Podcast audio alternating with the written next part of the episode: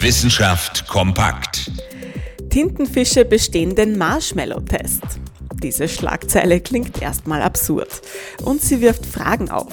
Was ist eigentlich der Marshmallow-Test? Der Test bezeichnet eine spezielle Methode, die ursprünglich mit Marshmallows durchgeführt wurde, bei den Tintenfischen natürlich nicht. Aber fangen wir von vorne an. Die Tintenfische bekommen in einem Experiment ein Beutetier vorgesetzt, das ihnen aber nicht sonderlich gut schmeckt. Wenn Sie gleich zugreifen, ist das Experiment beendet. Wenn Sie aber geduldig sind und Ihren Appetit kontrollieren können, dann wartet ein wahres Gourmet-Häppchen auf Sie. Es zahlt sich also aus, diesen sogenannten Marshmallow-Test zu bestehen. Er erfordert aber auch einiges an Intelligenz und Lernfähigkeit.